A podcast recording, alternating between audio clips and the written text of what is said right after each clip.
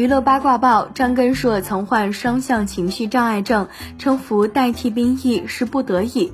新浪娱乐讯，近日张根硕接受日媒采访时谈及三十一岁才当兵，并且服替代兵役一事，被质疑逃兵役。